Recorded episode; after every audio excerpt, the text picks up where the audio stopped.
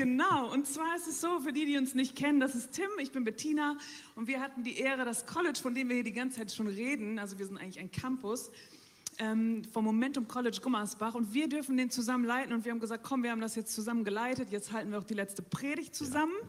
Für die, die dachten, ich singe jetzt noch ein Lied, was ich normalerweise mal mache, oder Tim singt ein Lied, nein, wir dürfen heute zusammen genau, predigen. Das werden wir nicht mehr erleben. Ja, und wir freuen uns richtig darauf. Also ich freue mich riesig. Und die, die uns gut kennen, die wundern sich auch nicht, dass wir Pfeile dabei haben. Äh, und die nicht wissen, was das mit uns zu tun hat. Und ehrlich gesagt, ich verrate euch mal ein Geheimnis, diese Pfeile, da waren eigentlich mal Liebesbriefe dran. Hat Tim mir immer geschrieben. Genau, und die, die da dran gebunden. Die, ja, natürlich waren die von dir. Aber ich muss auch sagen, der letzte Pfeil ist schon ein bisschen länger her. Aber gut, das können wir später besprechen. Ich lege die mal hier zur Seite. Genau, es geht nämlich um, und im Bild, was der Flo designt hat, sehen wir auch einen Pfeil. Also ihr könnt euch denken, dass die heute vorkommen.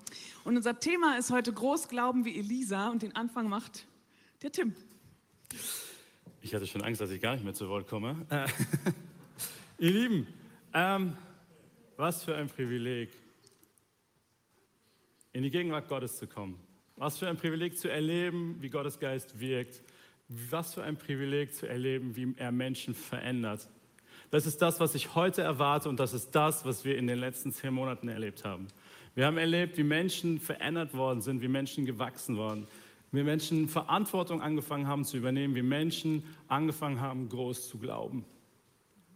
Und das, was du heute hier ein bisschen siehst, wo du ein bisschen mit reinschauen darfst, das ist die Entwicklung von jungen Menschen, die ihr Herz aufgemacht haben, die gesagt haben, ich will nicht so bleiben, wie ich bin, ich will mehr von Jesus, ich will Gott besser kennenlernen, ich will Freiheit finden in den Dingen, in denen ich gefangen bin, ich will meine Berufung erfahren und ich möchte positiven Einfluss nehmen. Und mit, diesem, mit dieser Predigt wollen wir euch, liebe Studenten, Mut machen. Ihr habt das Buch vielleicht schon gelesen, das ein bisschen dahinter steckt. Falls nicht, kriegt ihr jetzt eine kleine Zusammenfassung. Aber wir glauben auch, dass es dir und euch hier einfach ein absoluter Segen ist, ähm, einzutauchen in das, was Gott uns heute mitgeben möchte. Weil wir glauben, dass er heute auch Menschenherzen verändern möchte, dass er dir Freiheit geben möchte und dass er dir begegnen möchte.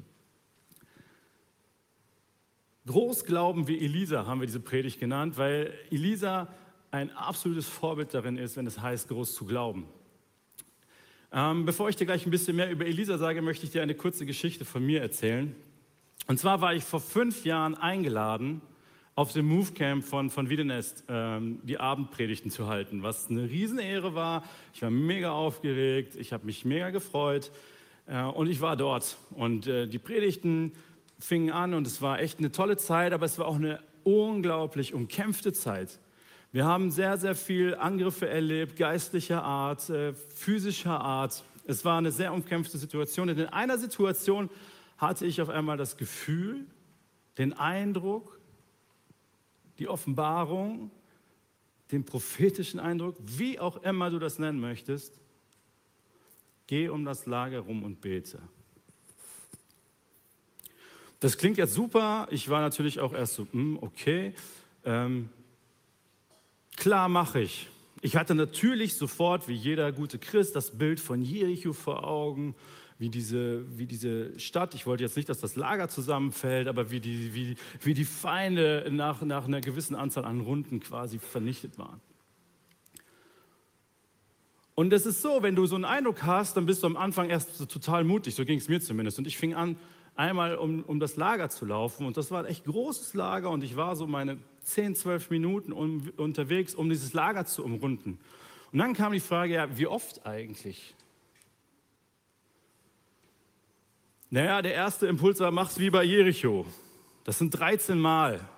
Ja, sechs Mal, immer einmal und am siebten Tag dann siebenmal, macht sechs plus sieben, 13 Mal. Ich sage, okay. Aber wenn du dann läufst und erstmal so die erste Stunde gelaufen bist und dann merkst, das ist auch irgendwie komisch. Beim ersten Mal kannst du doch sagen, ja, ich bin vom Volleyballfeld zur Toilette gegangen, so vom Gefühl, aber irgendwann merken die Leute, da rennt jemand einfach immer im Kreis. Eine Stunde lang. Und dann kam auf einmal der Gedanke, naja, vielleicht ist siebenmal auch einfach gut. Vielleicht müssen es ja gar nicht 13 Mal sein, vielleicht ist es ja auch siebenmal gut. Und ich habe das Lager siebenmal umrundet und ich glaube, es war gut. Aber ich bin meinem ersten Impuls nicht nachgegangen, 13 Mal rumzulaufen, weil es sich irgendwann einfach komisch angefühlt hat. Was diese Geschichte bedeutet und wie das mit der Predigt zusammenhängt, wird sich gleich noch für euch hoffentlich entfalten. Jetzt möchte ich ganz kurz mit reinnehmen in das Leben von Elisa. Elisa ist ein unfassbares Beispiel darum, wenn es darum geht, groß zu glauben. Weil ich glaube, jeder von uns hat Glauben, aber ich weiß nicht, ob du von dir sagen würdest, ich habe großen Glauben. Elisa war dieser Typ von Mensch, ähm, als sein, sein Ziehvater, sein geistlicher Mentor Elia ähm, am Ende seiner Tage angekommen war, hat Elisa gesagt, ich will den doppelten Anteil von dem Erbe haben. Ich übernehme Verantwortung. Elisa hat überall das Maximum gewollt. Er hat sich nie mit wenig zufrieden gegeben. Das ging so weit, dass er ein Leben geführt hat, wo hinterher nach seinem Tod immer noch Auswirkungen von dem zu spüren waren, was er getan hat, wie er geglaubt hat, was er erwartet hat. Er hat immer das Maximum von Gott erwartet. Er hat nie nur etwas erwartet. Und das ist das, was uns auf dem Herzen liegt, mit euch zu teilen. Und eine Geschichte wollen wir ganz konkret euch mit hineinnehmen. Das steht in 2. Könige 13. Wenn du mehr von Elisa wissen möchtest, dann liest dir 2. Könige durch. Das ist ein Buch im Alten Testament, also in der Zeit vor Jesus. Und es war damals so, dass Elisa todkrank war. Es waren seine letzten Tage und es war für alle, alle wussten, Elisa wird jetzt sterben. Und der König, der damals in, äh, regiert hat, kam, um Elisa zu besuchen, um quasi Abschied zu nehmen von ihm. Und damals war es so, dass die Könige so die, äh, die politische Macht und die Autorität hatten, aber die Propheten so die geistlichen Wächter waren, die dafür gesorgt haben, dass das Volk Israel mit Gott in Kontakt blieb. Und das hat sich manchmal gerieben, da waren manchmal Konflikte. Deswegen waren die Beziehungen zwischen den Königen und den Propheten oft gar nicht so einfach. Ich lese euch den Text vor. Als Elisa bereits in der Krankheit litt, die zu seinem Tod führen sollte, besuchte ihn König Joasch von Israel und weinte um ihn. Mein Vater, mein Vater, du Streitwagen und Wagenlenker Israels, klagte er. Das heißt, dieser König ist ehrlich erschüttert. Da ist ein Kontrahent, aber auch irgendwie ein Verbündeter, da ist ein Berater, da ist ein Gegenüber, mit dem man, und dieser Mann lag im Sterben und der König kommt ehrlich zu ihm und klagt darüber. Elisa, was macht er? Er sagt, hol einen Bogen und ein paar Pfeile. Der König holte sie. Elisa befahl dem König von Israel, spann den Bogen. Der König legte seine Hand an den Bogen und Elisa legte seine eigene Hand auf die Hände des Königs. Dann befahl er, öffne das Fenster nach Osten. Der König öffnete es. Schließlich sagte er, schieß. Und der König schoss den Pfeil ab. Da prophezeite Elisa, das ist der Fall der Rettung des Herrn. Er bringt den Sieg über Aram, denn du wirst die Aramäer bei Afek endgültig besiegen. Eigentlich ist das eine Situation, wo jemand kommt, um jemandem die letzte Ehre zu erweisen nochmal Abschied zu nehmen. Aber Elisas Herz an dieser Stelle ist so, dass er sagt, ich möchte, ich möchte das Beste für Israel und ich möchte, dass jetzt nochmal ein Punkt kommt, wo endgültiger Sieg über unsere Feinde kommt. Und damals war es so, dass Kriege quasi wie so Saisonzeiten hatten. Nach dem, Frühling, nach dem Winter, wenn es in den Frühling ging, haben sich die Heere bereit gemacht, um zu kämpfen. Das heißt, da, wo wo Feindschaften waren, da rüstete man sich und dann kämpfte man den Sommer über, so dass man dann zur Zeit der Ernte wieder zu Hause war, um seine Ernte einzubringen. Und so konnte es sein, dass ein Konflikt nach, einem, nach einer Saison Kampf noch nicht geklärt war. Und immer wieder wiederholte sich dieses Spiel, bis irgendwann eine, ein, ein, ein Lager Überhand gewonnen hat, um seinen Feind zu vernichten. Und hier waren es die Aramäer, die momentan mit Israel im Clinch lagen und ein Problem damit hatten. Und Elisa sagt, hey, spann den Bogen. Und dann legt Elisa seine Hände um die Hände des Königs. Das heißt, zu dieser politischen, menschlichen Kraft, zu dieser menschlichen Autorität kommt geistliche, göttliche Kraft hinzu. Und Elisa sagt zum König, mach das Fenster auf. Und dann haben sie den Pfeil nach Osten gemeinsam abgeschossen. Osten war die Richtung, in der die Aramäer wohnten. Das heißt, es war ganz klar, dieser Pfeil ist gegen die Aramäer gerichtet. Und dann erklärt Elisa dieses Bild und sagt, dieser Pfeil ist der Pfeil des Sieges über die Aramäer. Das ist das Zeichen dafür, dass du die Aramäer besiegen wirst. Und als Zeichen dessen haben sie diesen Pfeil nach Osten abgeschossen.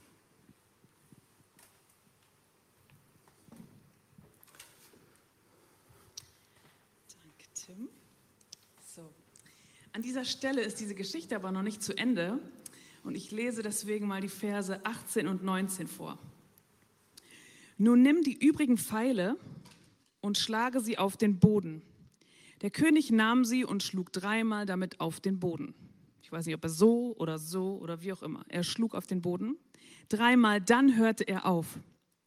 Da wurde der Mann Gottes sehr zornig mit ihm. Du hättest fünf oder sechsmal auf den Boden schlagen sollen, rief er. Dann hättest du die Aramäer für immer vernichtet. Nun wirst du sie nur dreimal besiegen. Also nochmal kurz mit anderen Worten. Eben gerade hat der König noch einen Pfeil aus dem Fenster geschossen und jetzt soll er Pfeile auf den Boden schlagen. Das macht er auch. Warum ist Elisa jetzt sauer? Was kann man da jetzt falsch machen? Wie gesagt, so oder so war, glaube ich, ein bisschen egal. Manche Übersetzungen sagen auch, er hat den auf den Boden geschossen und nicht geschlagen. Ist auch nicht so wichtig. Wichtig sind die Zahlen. Diese Zahlen hier, die sind kein Zufall. Deswegen nochmal kurz zur Kriegsführung, was Tim auch gerade schon so angerissen hat. Wie gesagt, hat man ja immer den gleichen Gegner öfter mal bekämpft. Und erst wenn er fünf bis sechs Mal besiegt war, dann hatte man wirklich endgültig seine Ruhe. Also jeder Pfeil, auch bei diesem Schlagen, stand für eine Schlacht. Der Pfeil aus dem Fenster hat gezeigt, wer die Feinde waren. Und jeder Schlag auf den Boden stand für eine Schlacht. Und genau deswegen ist Elisa auch so unfassbar wütend, weil er irgendwie gehofft hat, dass der König oft genug schlägt. Er hat ihm nicht gesagt, schlag fünf, sechs Mal, aber er hat gehofft, dass er so oft schlägt, dass diese Feinde endgültig besiegt sind, quasi so kurz vor seinem Tod nochmal ja so eine große Baustelle ja einfach in Ordnung bringen, was Großes bewirken und anstoßen. Aber der König hört leider zu früh auf. Und vielleicht braucht er eine genauere Ansage, wir wissen es nicht. Auf jeden Fall bekommt er weniger, als eigentlich möglich gewesen wäre. Wie schade ist das? Und so viel einfach erstmal zum Text. Und ähm, genau, ich sehe schon, uns ist allen so sehr warm. Ich lasse einen kurzen Exkurs weg und sage einfach in zwei Sätzen, der König hätte das wissen können. Das ist mir sofort beim Lesen aufgefallen, weil den ersten Pfeil, den hat er ihm ja erklärt. Er hat gesagt, dieser Pfeil steht für den Sieg über die Aramäer. Wenn du den aus dem Fenster schießt, wirst du sie besiegen. Und eine Minute später hat das scheinbar schon wieder vergessen und denkt, naja, dreimal wird schon reichen. Einfach schade. Und ich habe mich dabei so ein bisschen ertappt gefühlt, wie oft ich einfach vergesse, was hat Gott schon alles gemacht, was ist vielleicht ein Tag her und am nächsten Tag denke ich wieder, naja, ob das jetzt klappt oder ob, wenn ich jetzt bete, ob, der, ob das dann erhört wird, weiß ich nicht genau. Einfach als ganz kleinen Mini-Exkurs, weil ich will ein bisschen ähm, schneller machen. Nein, nicht schneller, aber einen Punkt weglassen. Nämlich, ich habe nämlich drei wichtige Punkte, auf die will ich eingehen. Was können wir aus diesem Text lernen? Wir lesen, dass dem König drei Siege zugesagt werden. Aber was da nicht steht, ganz wichtig, ist, dass er nicht mehr kämpfen muss. Da steht nicht, dass er nicht mehr kämpfen muss. Der Krieg ist nicht abgesagt, die Heerscharen sind nicht einfach äh, weitergezogen, der Kampf ist nicht ausgefallen, sondern dass er die Pfeile auf den Boden geschlagen hat, heißt nicht, dass er nicht mehr kämpfen muss.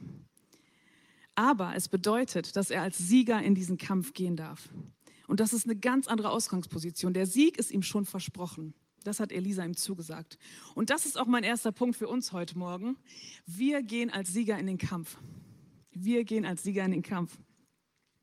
Wir kämpfen vielleicht nicht real wie der König Joasch, heißt er übrigens, den Namen kann man auch mal sagen. Wie König Joasch mit Waffen, mit Heere, mit Pfeilen, mit Schwertern. Aber also, dass das Leben ein Kampf ist, ich weiß nicht, hebt mal jemand die Hand, wenn ihr auch manchmal empfindet, das Leben könnte, ist manchmal ein Kampf. Also ich bin auf jeden Fall, ja, bin nicht die Einzige, die das so empfindet. Sehr gut, danke. Und ich glaube auch am College, wenn wir heute ja auch zu den Studenten so ein bisschen extra reden dürfen, die anderen hören natürlich trotzdem zu. Ich glaube, da hattet ihr auch manchmal Kämpfe, oder? Das war nicht einfach alles ein glatter Durchmarsch. Aber auch uns gilt an dieser Stelle, wir gehen als Sieger in diesen Kampf. Paulus beschreibt das in Epheser 6, Vers 12. Wenn du denkst, wie kommen die jetzt auf die Idee, das Leben ist ein Kampf, habe ich noch nie gehört.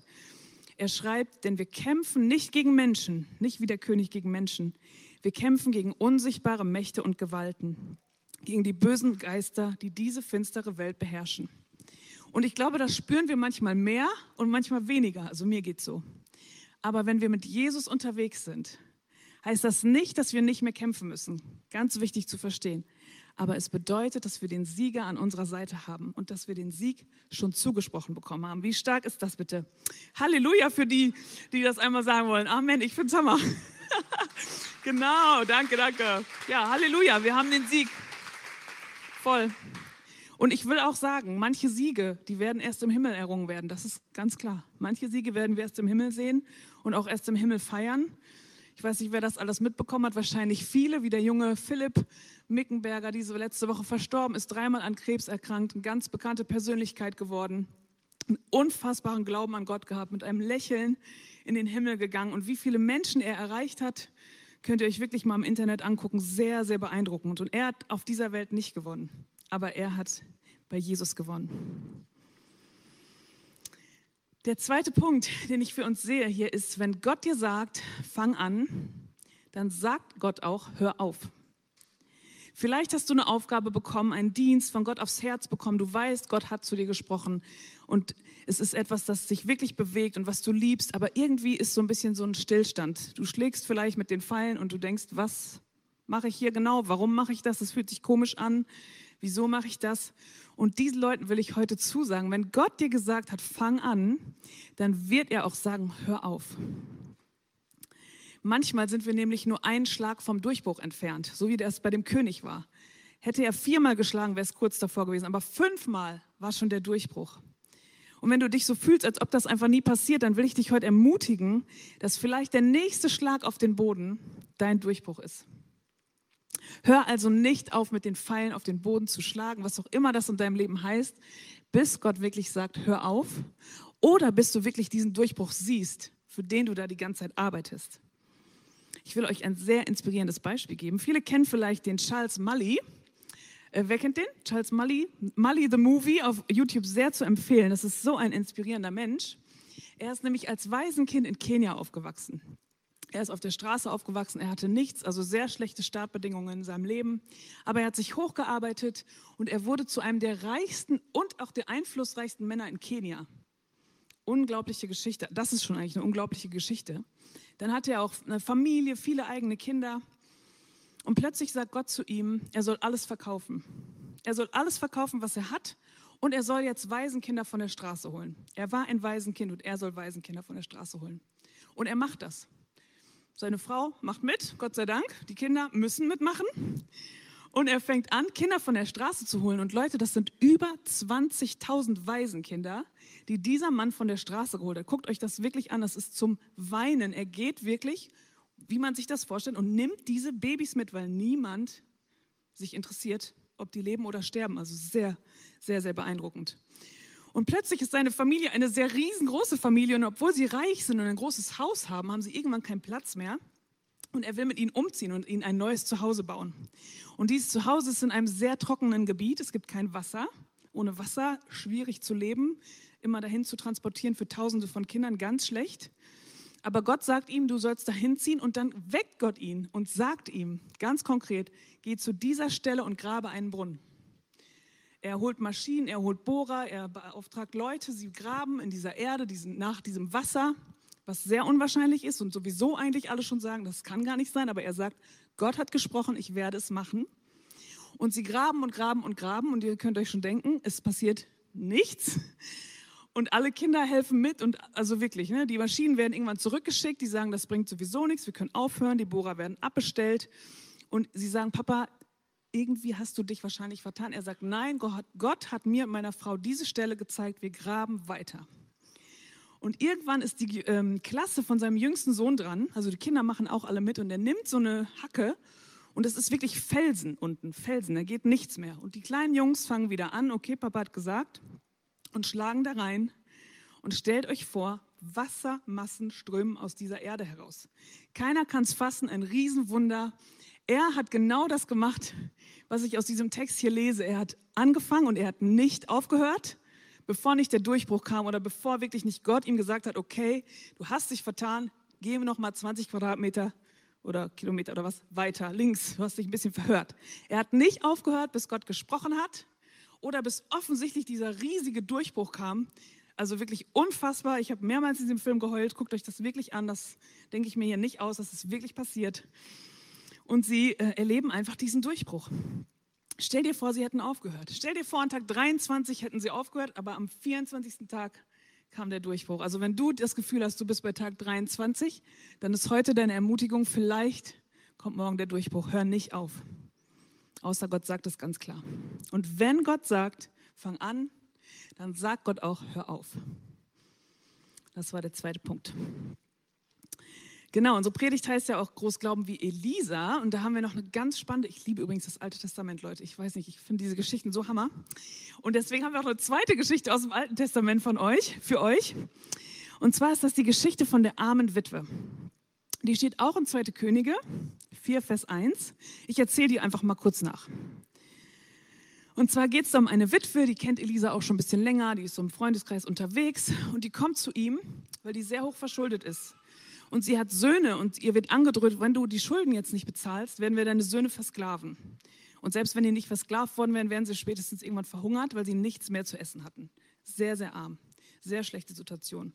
Elisa fragt sie aber, was hast du noch zu Hause? Und sie erzählt ihm von einer kleinen Flasche Öl. Und dann bekommt sie einen Auftrag.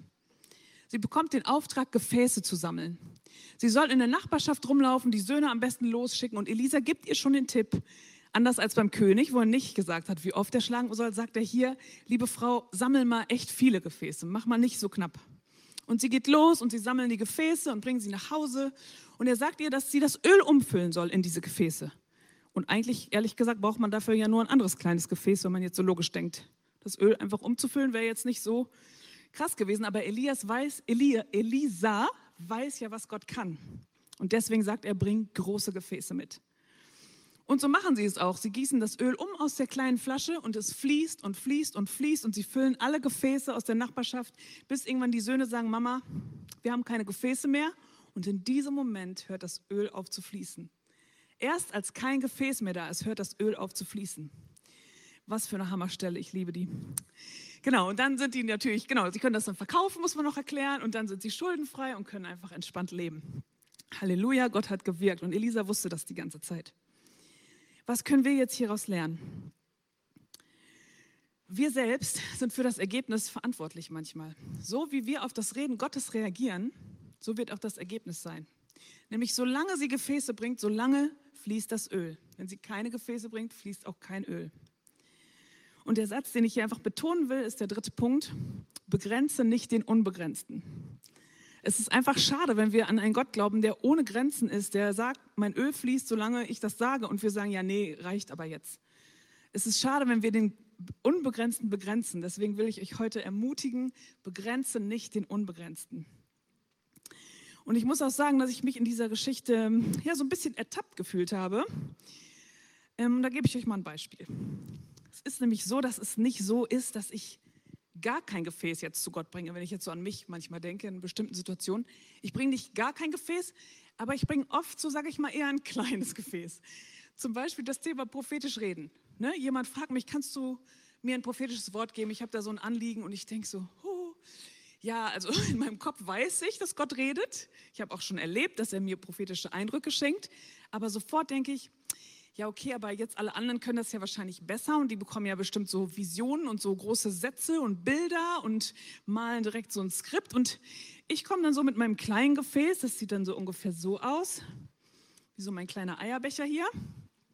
Und sag so, okay Gott, ähm, vielleicht hast du ja noch von dem Öl so ein paar Tropfen, die jetzt so hier reinpassen bei mir. Das wäre echt cool, wenn es nicht gerade irgendwie unpassend ist, würde ich das auch nehmen und komme so mit meinem Eierbecherchen.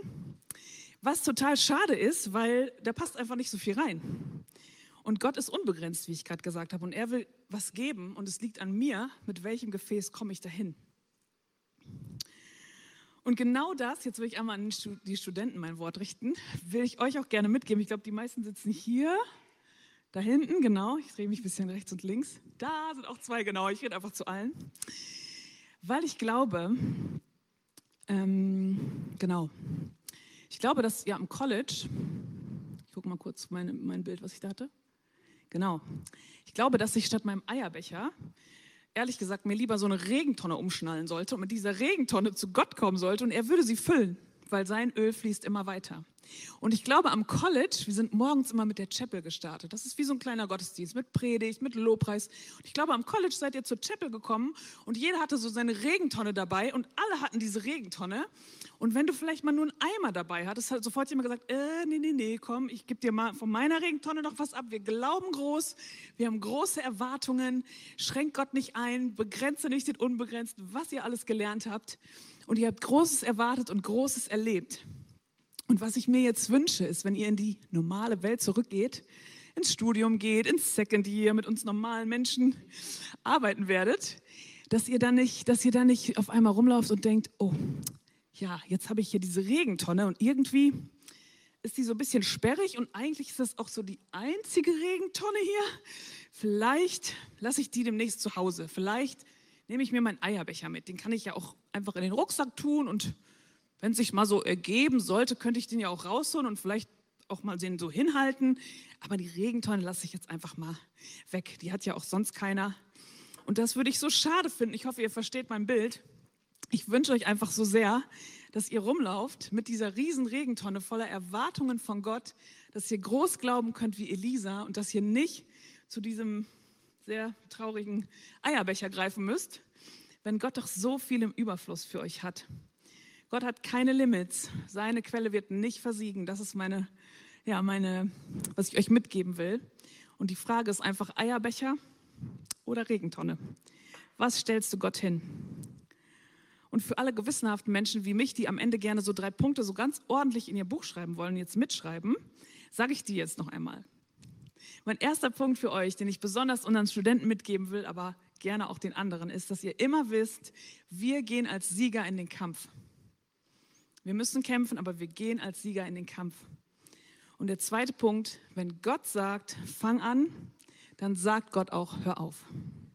Und der dritte Punkt, begrenze nicht den Unbegrenzten. Lass den Eierbecher zu Hause. Komm mit deiner Regentonne. Lass das Öl fließen. Lass den Segen auf dich fließen. Ja, und geh einfach gefüllt durch dieses weitere Leben. Danke euch, ihr Lieben. Ja.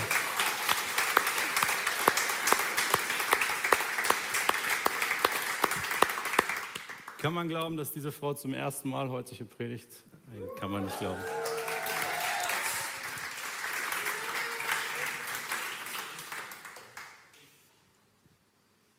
Wer setzt dein Limit? Ich will dich echt nochmal fragen, wer, wer setzt dein Limit? Wo sind die Momente in deinem Leben, wo du aufhörst? Ich habe euch vorhin meine Geschichte erzählt. Irgendwie kam Unsicherheit bei mir rein. Es fühlte sich komisch an. Ich war mir auf einmal unsicher, ob das so eine gute Idee ist. Vielleicht bist du müde. Vielleicht hat Gott mal zu dir gesprochen und dir eine Aufgabe gegeben. Vielleicht hat er dich in eine Beziehung hineingeführt. Vielleicht hat er dir einen Auftrag für eine Person gegeben, dafür zu beten. Und du bist dran.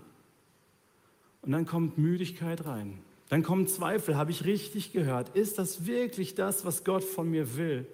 Ist es immer noch das, was Gott von mir will? Ist diese Aufgabe, die ich hier übernommen habe, überhaupt noch richtig? Und wir fangen an zu zweifeln. Und wir limitieren uns selbst an der Stelle, wenn wir anfangen, weniger zu machen, aufzuhören, zu überlegen, wie wir aus dieser Situation rauskommen. Und vielleicht bist du gerade an diesem Punkt, wo du überlegst, ob das, was du jetzt gerade tust, überhaupt noch richtig ist. Du bist gestartet mit einer großen Vision und mit einem Auftrag von Gott. Ja, Halleluja. Und es war begeisternd. Und es hat dich, es war, es war so krass und es war so klar, dass du angefangen hast. Aber jetzt bist du müde. Jetzt hast du Zweifel. Deine Kraft ist vielleicht am Ende. Und du fragst dich, ist das immer noch meine Aufgabe? Ich will am liebsten aufhören. Ich habe keinen Bock mehr. Es macht mich müde.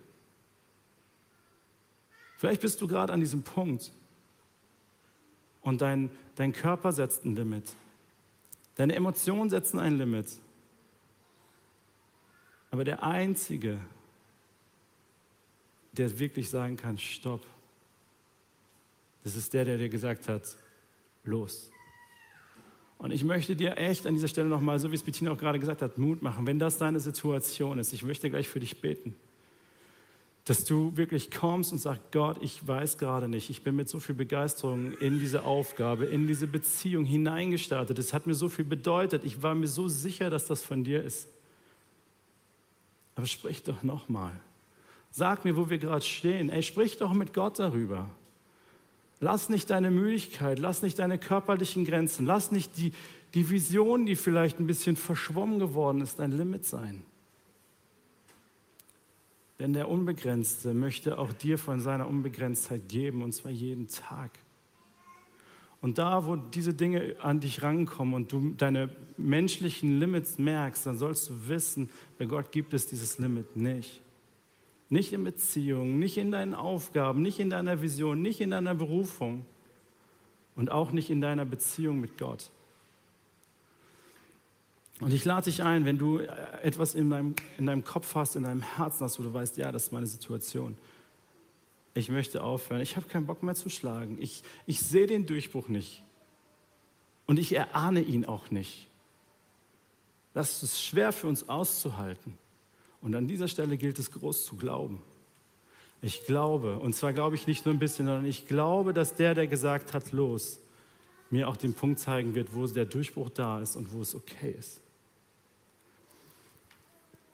Und da, wo du jetzt bist, ich lade dich ein, schließ die Augen, steh auf, halt Gott das Thema hin, dass du gerade merkst, hey, hier brauche ich diesen Glauben, wie ihn Elisa hatte. Ich will groß glauben, ich will alles erwarten, ich will mich selber nicht limitieren, ich will Gott nicht limitieren, ich will niemanden limitieren, ich will, dass Gottes Kraft wirksam wird in meinem Leben.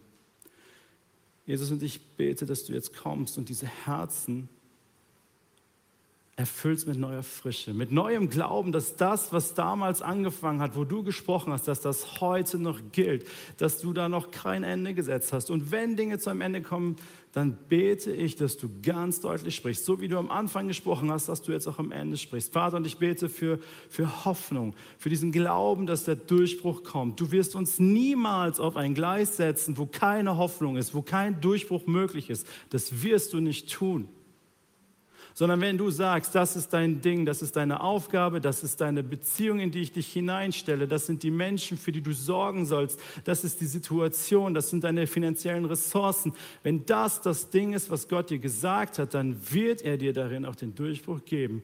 Und ich bete, Geist Gottes, dass du kommst und diesen Glauben jetzt wieder in uns aufstehen lässt, dass du die Vision wieder uns aufstellen lässt, dass du uns nochmal daran erinnerst, was du gesagt hast, als wir damals gestartet sind, dass uns das nochmal klar und bewusst wird und dass wir nicht durch unsere Müdigkeit, durch die Länge der Zeit, wo Dinge verschwommen worden sind, in diese Situation hineingeraten, wo wir sagen, ich höre auf.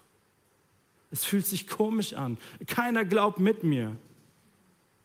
Hey, wenn du das Gefühl hast, ich glaube, aber keiner glaubt mit mir und es ist so schwer, alleine zu glauben, dann, dann, dann sage ich dir jetzt in Jesu Namen, der Geist Gottes ist da und er wird dich erfüllen und dann such dir jemanden, der mit dir glaubt. Wir wollen mit dir glauben und wir wollen miteinander dafür glauben, dass Gott Durchbrüche schenkt, dass Gott den Sieg schenken wird.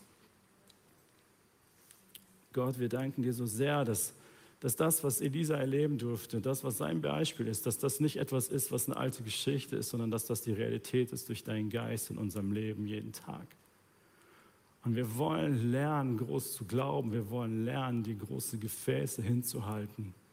Nicht, weil wir so toll sind, nicht, weil wir so stark sind, sondern weil du unbegrenzt sind und wir uns nicht durch unsere Beschränktheit in ein Leben hineindringen wollen, was von, von Limits geprägt ist, sondern wir wollen deine Unbegrenztheit auch in unserem Leben erleben. In Jesu Namen. Amen.